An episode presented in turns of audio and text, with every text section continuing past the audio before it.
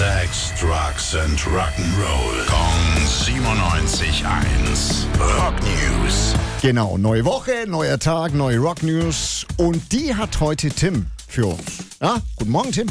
Guten Morgen! Ja, Musikfans auf der ganzen Welt, die können sich auf den Record Store Day freuen. An dem Tag werden unabhängige Plattenläden gefeiert und er findet jetzt am kommenden Freitag statt.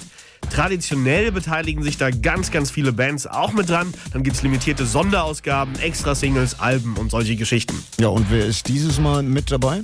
Unter anderem Aerosmith, die haben nämlich ein limitiertes Album angekündigt. The Road Starts Here soll es heißen. Und darauf findet sich auch eine Version von Moving Out aus dem Jahr 1971. Und die ist damit zwei Jahre älter als das Original. Und so hört sich das Ganze an.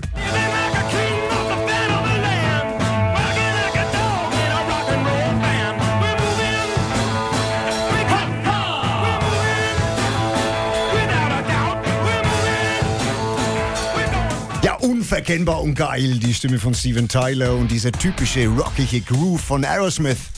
Tim, Dankeschön. Na klar.